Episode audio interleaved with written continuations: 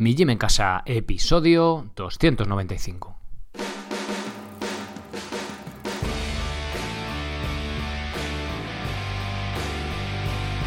Muy buenas, bienvenidos a un nuevo episodio del podcast de Mi Gym en Casa, el programa, la radio, donde hablamos de entrenamiento y de alimentación desde un punto de vista diferente e independiente. Y como no todo en la vida es comer y entrenar, pues también hablamos de minimalismo, estoicismo, más estilo de vida, eh, más hablar de cómo vivir ese asunto sencillo en la teoría, pero un poquito más complejo en la práctica.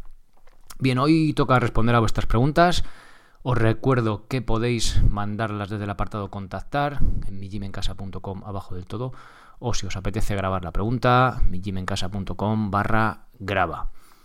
Bien, antes de pasar con vuestras preguntas, os recuerdo brevemente que podéis haceros socios para soportar este proyecto y para entrenar de forma independiente y sin apenas material en vuestra casa o donde queráis, desde 10 euros al mes sin soporte o desde 19 euros al mes con soporte. Eh, pasaros por mijimencasa.com, veis un poco el vídeo de bienvenida, veis planes, tenéis desde rutinas para empezar de cero para los que no habéis hecho todavía nada o hace mucho que no entrenáis, plan de calistenia básico, planes intermedios y planes avanzados. Seguro que encontraréis algo que cuadra con vuestro nivel de entrenamiento y o de objetivos para complementar otro deporte o para lo que sea. Echadle un vistazo y si tenéis alguna duda, abajo del todo en el apartado contactar, me la hacéis llegar. Y también comentaros que si queréis unas zapatillas minimalistas, sencillas, hechas en España, también el proyecto es, minimalista, ¿no? Ha sido eh, Salva, un chaval que ha comprado la horma y está intentando arrancar este proyecto, pues desde minimas.com.es, sin acento, que alguno habéis escrito, oye, no funciona la página, no tenéis que poner acentos, de hecho en ninguna URL, si ponéis acentos tampoco, vamos, no, no os va a funcionar, ¿vale? Y si os interesan, pues aprovechando el código mi gym en casa, ya sabéis, pues como el nombre de la web, tenéis 5 euros de descuento para pues estas, estas zapatillas. Así que bueno, pues ahí lo tenéis. Bien, vamos ya con vuestras preguntas. Vamos a por la primera de ellas. Bien. Me está costando encontrar soportes donde colgar la cuerda en exterior. ¿Tienes alguna idea? Un saludo, Carlos. Bien, Carlos es opositor a bombero y los que tenéis el curso de subir la cuerda, pues los que queréis cómo, dónde colgar la cuerda y tal. A ver, hay diferentes opciones. Bueno, hay, diría, infinitas. Lo ideal sería un soporte pues en una nave, en una cercha que puedas subir sin peligro, bla, bla, bla, bla, bla, bla. Pero bueno, como el mundo no es ideal, pues tenemos que apañarnos, ¿no? Yo, de hecho, el curso de combalo, perdón, el curso de subir la cuerda lo grabé colgando de un puente y tal. Entonces, tenéis que, lo primero de todo, que la estructura de, lo, de la que lo colguéis sea segura ¿vale? Que aguante más que de sobra, porque si no, pues podemos tener un accidente y chafamos el entrenamiento a la oposición y todo. Entonces, un buen pilar. Y lo que os recomiendo ahí eh, sería, bueno, lo que le recomendé a Carlos en su día, buscar esa, esa opción y con una buena cinta de escalada, una cinta suficientemente resistente, hacer un nudo de alondra. Y bueno, que es, que explicarlo así por audio, bueno, buscad alondra y ya está. De todas formas, en la lección número 2 de este curso de subir la cuerda, os la dejo en las notas del episodio. Tenéis diferentes sistemas, ¿vale? El sistema y sobre todo lo sencillo de, colgar la cuerda. Normalmente podéis comprar la cuerda con viene ya hecho con un bucle, con un guardacabos, que la verdad que cuesta bastante más pasta, o sea, creo que cuesta casi como la cuerda el detalle ese, pero si cogéis un mosquetón HMS, esto es que tiene una que no es simétrico, ¿vale? Que tiene una parte más ancha que y otra más estrecha y hacéis un nudo normal, bien apretado y bien rematado, puede pasar por el mosquetón lo justo para que, o sea, deja pasar la cuerda, pero el nudo no. Entonces es una forma económica de hacer ese, esa unión ¿no? de la cinta con, la cuerda para poder colgarlo. Yo es como lo, yo es como lo tengo y, y ahí lo explico en el curso, ¿vale? Así que Carlos, ahí tiene mi respuesta. Venga, siguiente pregunta. Estoy con el plan de calistenia básico. No tengo barra para hacer el ejercicio de remo invertido, pero sí tengo unas cintas para hacer TRX. ¿Con eso serviría o qué me recomiendas, Carolina? Bien, Plan de calistenia básico, remo invertido, flexiones y zancadas. Zancadas y flexiones no necesitamos nada de material y eh, para el remo invertido sí, ¿vale? Nos, recordaos, las rutinas para empezar de cero no necesitamos nada, nada más que la mesa de la cocina y una silla para empezar y luego ya cuando ya queremos algo un poquito más planificado, sin ser un nivel alto, pero ya un poquito más planificado, metiendo ejercicio de empuje, ejercicio de tirón, vamos a necesitar el remo invertido y vamos a necesitar pues algo de lo que tirar, ¿vale? Podría una mesa, pero al final la mesa la podemos romper, nos podemos caer, no merece la pena, ¿vale? Entonces tenemos dos opciones. La barra, que es la que yo recomiendo porque luego nos va a valer para hacer dominadas, la barra que ponemos en el marco de la puerta. También nos vendrían unas anillas, pero necesitamos algo de lo que colgarlas. El de la barra no lo recomiendo porque nos podemos, o sea, como se vaya la barra nos dan todos los dientes y no, ¿vale? La barra no, o sea, las anillas de la barra no. Si tenemos un anclaje en casa sería ideal, pero también es más complicado. Lo más fácil en este caso, y además si ya lo tienes, no compres otra, no compres una barra si tienes un TRX y vas a hacer remo invertido, el TRX o cintas de suspensión, que también tienes un curso específico en la web, que la gracia que tiene esto es que llevan un sistema que pones la cinta, la pasas por encima de la puerta, cierras la puerta y puedes tirar de ella, ¿vale? Y además es el plano que para hacer remo invertido nos vale sobre todo para empezar. Luego, si nos tomamos mucho ya, eh, la fuerza de palanca que hacemos totalmente estirados es un poquito salvaje, pero para empezar estando unos 45 grados, es, suficiente, ¿vale? Lo que os digo siempre, empezad a entrenar, por ejemplo, eh, las, rutinas, ¿vale? Pues eso. El plan de calistenia básico, venga, empiezas Carolina con el TRX, venga, pues con el TRX. Que ves que muchos de vosotros, soy sincero, eh, empezáis a entrenar un par de semanas, dos, o sea, dos, tres, y lo dejáis, ¿vale? De hecho, es algo inherente del ser humano, no lo sé. Eh, funciona así, ¿vale? Pero hay otros, otros muchos que cuando empezáis, joder, seguís semana semana, mes, mes, y joder, me hace una ilusión de la leche, ¿no? Que, y además que es cuando vais, miréis para atrás y veis los progresos, ¿no? Y estáis tan contentos y tan motivados. Entonces, espérate dos, tres semanas con el TRX, que no es lo ideal. Si te ves bien con él, perfecto, sigue con él, pero ya cuando vayas aumentando eh, tu fuerza y tengas que inclinarte un poco más, igual es demasiado para. No que se vaya a romper la pared ni nada, pero no sé, no me gusta demasiado. Cuando veas que ya has cogido el hábito de entrenar, pues ya haces la inversión de la barra, que total son 20 pavos, ¿sabes? O sea que, bueno, ahí tienes mi, mi opinión, Carolina. Pero vamos, con el TRX o cintas estas, de sobra. Bien, siguiente pregunta. Hola Sergio, he descubierto tus podcasts hace poquito en Evox y no puedo parar de escucharlos. Me gustaría felicitarte ya que me parecen muy interesantes y se aprende mucho. Además me guías en todo este mundillo de los entrenamientos y la dieta en el cual he empezado a hacer hace relativamente poco. Otro día te hablaré de mí a ver si me puedes echar una mano. Pero hoy la consulta que te quiero hacer va dirigida a ayudar a mi hija de 5 años en su primera carrera oficial de 500 metros. Es una niña activa, le gusta correr como a casi todos los niños de su edad, hace deporte, etc. Pero supongo que algo podré hacer yo para prepararla mejor en cuanto a carrera, sin olvidar que lo importante es participar, por supuesto. A mí también me gusta correr, también frecuento carreras populares y me van bien. Eh, pero de cara a preparación en niños pequeños no sé cómo se les ha de entrenar. A ver si me puedes echar un cable. La carrera es el 2 de febrero. Muchas gracias, Carla. Bueno, ya ha sido la carrera, pero bueno, ya hablé con Carla. Bien. A ver, yo tengo aquí una opinión eh, bastante personal, pero bueno, al fin y al cabo es mi opinión, entonces yo comparto mi opinión, no digo que sea la verdad ni que haya que hacer esto, pero bueno, es mi punto de vista ya que Carla pues me lo, me lo pregunta. Yo en niños no me gusta la competición porque muchas veces, la gran mayoría, no digo que sea el caso de Carla, como habéis podido escuchar, no creo que no es. Eh, creo, y esto igual, bueno, me pasa un poco, pero hay lo que el padre quiso ser en su día y no consiguió, parece que tiene que ser a través de los niños, ¿no? Y no digo que sea todos los casos, ni mucho menos, pero muchas veces se ve, ¿no? En muchos deportes y dices, joder, macho, ¿sabes? El crío aquí que a lo mejor ni le gusta y tal. Entonces, eh, no me gusta la competición, no me gusta el entrenamiento específico para, para los niños. Salvo que el niño, o sea, el niño esté flipado con las carreras, con el judo, con el fútbol lo que sea, o sea, que el niño sea el que está flipado y le encante. Entonces sí, ¿vale? Pero que no seamos nosotros los que le impongamos algo. Otra cosa es que tenga que apuntarse a hacer algo de deporte, ¿vale? Que yo también, pues, las. Oye, ¿vosotras qué hacéis hoy, este año? Natación, venga, pues natación, pero algo de deporte tienes que hacer. Ir aprendiendo alguna habilidad, aprendiendo a hacer algo de ejercicio, porque luego, además, ellos, las mías, mis crías, por ejemplo, son más mayores, ¿no? De 8 y 10 años, están luego fuera en la calle todo el día jugando, que si al tenis, que si ahora con el patinete, que si ahora me invento no sé qué, que si el pilla-pilla, o sea, la gracia que tiene además es que los críos, además si nos ponemos en plan friki desde el punto de vista evolutivo, se mueven de forma natural, no necesitan un entrenamiento pautado. El juego es su entrenamiento, ¿no? Y eso es lo, bonito también de ellos. Entonces, si un niño o ellos jugando, joder, no habéis jugado vosotros al bote al pilla-pilla, ¿no? De chavales y, de críos y de, bueno, y más mayores. Ese juego, o sea, al final es un entrenamiento de la leche. Entonces, eh, y no tiene que estar pautado. O sea, si tú le pones la pauta al niño y, insisto, no le gusta, pues al final eh, el, quitas el juego, ¿no? Que es la gracia, la motivación, y es como un trabajo casi, ¿no? Un poco lleva al extremo, ¿vale? Me, ¿Me entendéis? Bien, entonces, eh, yo lo que le dije a Carla, pues algún día, pues, joder, pues rodar un poquito con ella, son 500 metros, pues ello, yo qué sé. Eso que puede tardar un niño en hacer 500 metros, dos, tres minutos. Correr cinco minutillos para que igual le pierda miedo a la distancia. Y yo, sobre todo, lo que le recomendé que sea tipo juego. Eh, y le recomendé el tulipán, que es este, que es como el pilla-pilla, pero cuando te van a coger dices tuli, entonces te quedas así con las manos abiertas y es como casa. Y tiene que llegar otro compañero y darte para poder moverte del tulipán. Y claro, si todos quedan hechos tulipanes, pues ya, pues ya.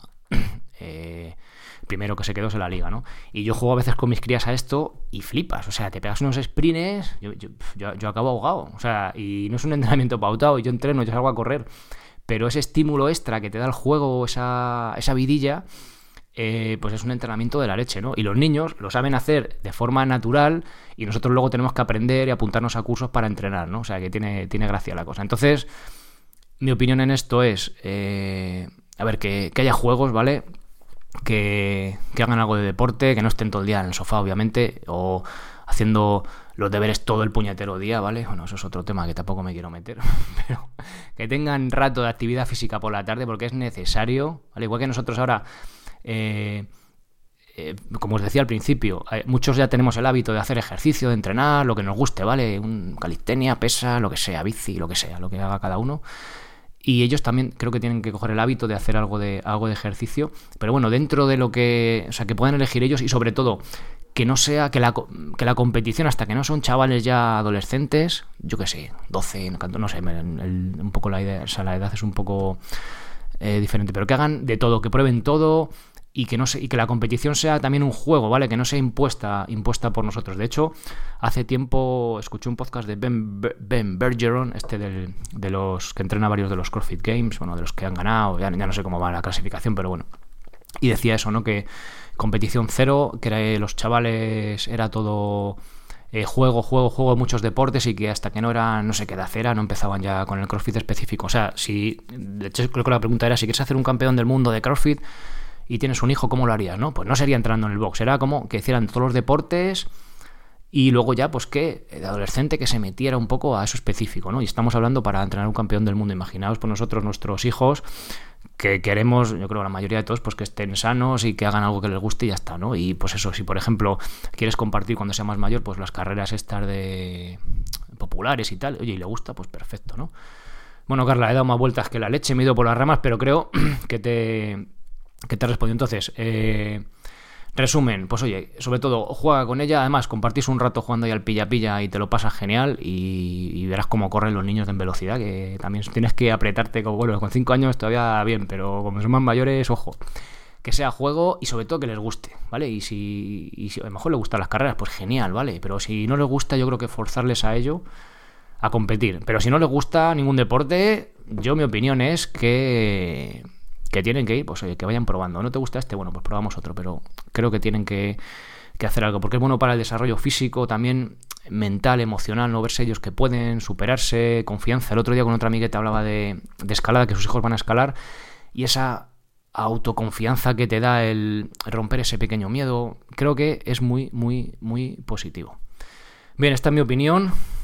Eh, ya os digo, mm, solo una opinión, ¿vale? Pero bueno, ahí la tenéis. Venga, siguiente pregunta.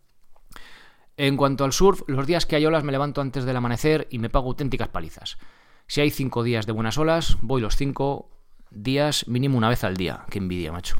Aunque luego se puede dar el caso de que esté 10 días sin olas. Entonces me quedo parado. ¿Cómo cuadrarías el plan para los días de surf, Luis? Últimamente me llegan bastantes, bueno, de hecho creo que hay al menos dos surfistas calisténicos en, en la web, lo cual es todo un orgullo y una envidia, ¿qué queréis que os diga? Porque aquí en Guadalajara, pues de momento no tenemos mar. Igual con el cambio climático acaba subiendo, pero de momento no llega. Y bueno, entonces, eh, esta pregunta es muy común, ¿vale? No solo de surf, sino de, de otro deporte. Es decir, mi deporte principal es el surf, la carrera, la bici, lo que sea. El Brazilian Jiu-Jitsu, esto, lo que sea, ¿vale? Y. Eh, pero quiero hacer trabajo de fuerza, que es un buen complemento para mi deporte principal. Entonces, en este caso, si hay una semana de, buenas olas, pues lo lógico es que lo disfrutes y que estés ahí, ¿vale? Que es un deporte que es súper completo, aeróbico también de fuerza, ¿vale? Te pones súper fuerte, o sea, haciendo surf. Y, pero también se da el caso pues, que hay días sin olas o que está el mar que no hay, quien hay quien se acerque. ¿no? Entonces, eh, ¿cómo hacemos esto? Bueno, los días que hay olas, o sea, perdón, que no hay olas, obviamente seguimos el plan tal cual. Y los días que hay muchas olas, tenemos dos opciones. Normalmente yo recomiendo los, en los planes tres días de trabajo de fuerza, pero en este caso podemos hacer dos. O incluso, joder, si hay una semana de olas, que, que eso es una delicia, como si no hacemos calistenia, que le den por saco, ¿vale? Pero bueno, por dejar algo así, un punto sí que haría un día, podemos, mira, hay dos opciones, bueno, hay mil opciones, pero te puedes quedar con dos. Un día haces el entrenamiento normal, solo un día, ¿vale? Te puedes meter un poquito más de caña para forzarlo un poquito, o hacer dos o tres días en las que sea o como semana de descarga, pero mejor aún, yo haría que empieces, imagínate que tú te haces series de ocho dominadas, ¿vale? En tu plan, que es lo que te toca, por ejemplo. Pues en la sexta, séptima por ahí, te vas a trancar un poquito, ¿vale? La octava va a ser un poquito más lento. Entonces, puedes hacer eh, hacer dominadas hasta que veas que vas a bajar la velocidad. Es decir, la primera, fun, pues rápido, ¿no? Segunda, pa, pa, pa. Si en la quinta te atascas un poquito, paras la serie. Eso es lo que hace que no acumulemos fatiga, ¿vale? Y que si vamos a hacer surf, aunque sea justo después de entrenar, vamos a acumular la menor fatiga posible. Obviamente vamos a estar un poquito más cansados, pero no vamos a acumular nada de fatiga y vamos a seguir trabajando la fuerza. Obviamente siempre, siempre que trabajemos fuerza, hacer la eh, repetición a la máxima velocidad posible. Esto no significa hacerlo desgañitado y con mala técnica, sino que si yo subo, tardo en subir un segundo, pues que no me recree subiendo en dos segundos, sino que la haga a la máxima velocidad posible, ¿vale? Que eso no significa hacerla eh, mal, ¿vale? Y yo, yo me quedaría con eso, vamos, de hecho es lo que, lo que, lo que os suelo recomendar. Lo que pasa que cuando no hay olas o es invierno, que bueno, los dos que hay os metís en invierno ahí con un par de, narices. Eh, sí que si queremos avanzar, también, también avanzaremos con este sistema, pero si queremos avanzar, sí que tenemos que forzar un poquito las repes para ir acumulando. Entonces, en las épocas, pues, como dices tú, que hay menos olas o tal, sí que podemos eh, meter más fatiga, meter más, más repes para eh, pues subir de nivel. Imagínate, estás en 8, pues te pegas un mesecito o dos, subes a 10, 11 y luego cuando vuelvas otra vez al sur con hacer estas rápidas que te digo sin acumular fatiga, pues te quedas en 9 o 10, ¿vale? Y ya hemos subido de escalón, pero ese es como un nivel de fuerza que ya mantenemos. Vale, Luis. Venga, pues siguiente pregunta. Hola, sigo tu podcast cada semana y me gusta tu trabajo en general. Y tengo una consulta. Yo quiero aumentar mi número de dominadas y conseguir el muscle up. Ahora mismo estoy en 15 dominadas, pero todavía no consigo subir. Y quisiera saber si alguno de tus programas me ayudaría con ese objetivo. Entreno en el gym y me gusta combinar las pesas y la calistenia. Un saludo, te seguro escuchando, Jairo. Bien. Mm, quiero aumentar mi número de dominadas y aumentar muscle up. Bien. Eh, aumentar número de dominadas súper claro. Teniendo 15 dominadas, el plan para aumentar dominadas en 3 meses. Lo tenéis en los planes de calistenia avanzados o en el menú principal en planes. Le dais ahí y lo buscas, ¿vale? Os dejo el enlace en las notas del episodio. Es un plan de 3 meses que va perfecto para tu caso, Jairo. Yo subí, ya no me acuerdo, de 16 a 24 puede ser, o 25. O sea que de 15, fácil que, consiga las 20. Para el muscle teniendo 15 dominadas, para hacer el muscle que es un trabajo más explosivo, más de fuerza, eh, empezaría a trabajar más con los planes de calistenia intermedios con lastre, ¿vale? Mm, repeticiones bajas, menos de 10, 8 o 5 por ahí, para trabajar esa fuerza explosiva y luego la técnica. Pero muchas veces, bueno, muchas veces no, el muscle up es cuestión de técnica, también de fuerza obviamente, o sea, tienes que tener un mínimo de fuerza, pero a lo que me refiero es que pasar de 15 a 20 dominadas no te va a dar más fuerza, te va a dar más fuerza, resistencia, llámalo como sea, pero si quieres la meta específica del Muscle Up, yo empezaría a trabajar con lastre añadido, ¿vale? Ya te digo, en torno a 5, 6, 8 repes como mucho, metiendo lastre hasta, pues no lo sé. Y luego también trabajando el trabajo específico de técnica para el Muscle Up. En el, llevo queriendo sacar el curso un montón de tiempo, todavía no lo he sacado, a ver si me pongo me pongo con ello. Eh, como consejo decirte, puedes hacer negativas. O sea, te pones arriba del todo el muscle up y eh, bajas negativa. Eso hace que la mano como que se coloque más en la postura, sobre todo es la colocación de la mano, el false grip se llama, que tienes que meter la mano muy al fondo de la barra. Y eso va a hacer que consigamos, eh, ¿cómo decirlo? Biomecánicamente que nuestro cerebro se entere de cómo es el movimiento, que diga, ah, coño, esto es así, ¿vale? En negativo. Y eso luego va a hacer que sea más fácil que lo replique en la fase positiva, es decir, en la de subir, ¿vale? Me explica un poco cutre, pero creo que ese es el concepto. Además es súper importante, porque una vez que te sale un muscle up, bueno, ese día ya igual no te salen más, pero ya, o sea, una vez que tu cerebro dice, ah, que esto es así, ya te salen. De hecho, llevo sin hacer muscle up, yo que sé, dos o tres años, y si caliento bien, seguro que me, ¿sabes? Que me sale. Y luego el próximo día me puedo hacer, yo que sé, varias repes, ¿no? Dos o tres o, o los que sean, ¿vale? Tampoco mucho más porque hace mucho que no hago. ¿Vale? Entonces es una vez que, o sea, es un, un, movimiento explosivo, sí, pero muy técnico. Además, sobre todo, si utilizamos la cadera y sabemos movernos bien, ya, ya te digo yo que con 15 dominadas va sobrado para, eh, en cuanto a repes para el, para el Masela. ¿Vale, Jairo? Bueno, pues espero que ya me contarás a ver qué tal, qué tal va la cosa. Bien, pues aquí vuestras preguntas. Espero que os haya aclarado, que os haya resultado interesante y nada más. Nos escuchamos el próximo episodio. Ah, por cierto, los, títulos de la cama paleo, es verdad, coño, cama minimalista, joder, es que vaya, vaya cabeza, ¿no? Me lo pusisteis ahí en las notas del episodio.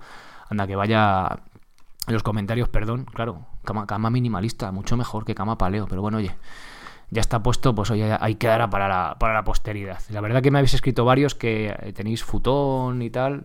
Roberto, el, el chico que corría, que era invidente, que hacía carreras, que por cierto, si no lo habéis escuchado, que venís en el podcast de hace, de hace no mucho, buscadlo por ahí. Es el episodio 137, ¿vale? Echadle una escuchada porque mola mucho, no solo de minimalismo, sino así de ver la vida y tal. A mí me gustó mucho la entrevista con Roberto. Así que os invito a pegarle una escuchada de nuevo, si no lo habéis hecho. Y nada más, nos escuchamos el próximo episodio que vamos a hablar de las zapatillas Frit, mini, otras zapatillas minimalistas que bajo mi punto de vista, son la alternativa a las Merrell Trail Glove, este modelo hiper popular, hiper conocido, hiper famoso. Y este modelo, o sea, este, esta alternativa que yo las tengo y la verdad que es muy interesante, sobre todo porque es mucho más ancha en la zona de los dedos que, el, que, las Merrell, que yo creo que es el, el punto flaco, sobre todo para los que estamos bastante adaptados al minimalismo, que tenemos el pie un poquito más ancho. Así que el próximo día eh, hablaremos de eso el lunes. Muy bien, nada más. Eh, gracias por apuntaros como socios para, soportar este proyecto, que por cierto también al ser socios tenéis el podcast premium que podéis escucharlo desde, desde cualquier plataforma de agregador de podcast que soporte los podcast premium, Podcast República entre otros. Y nada más, gracias también por estar ahí escuchando episodio tras episodio, por los me gusta, por compartirlo por ahí si veis algún episodio que pueda resultar interesante a otra persona. Y nada más, nos escuchamos en el próximo episodio. Ser responsable para ser feliz. Adiós.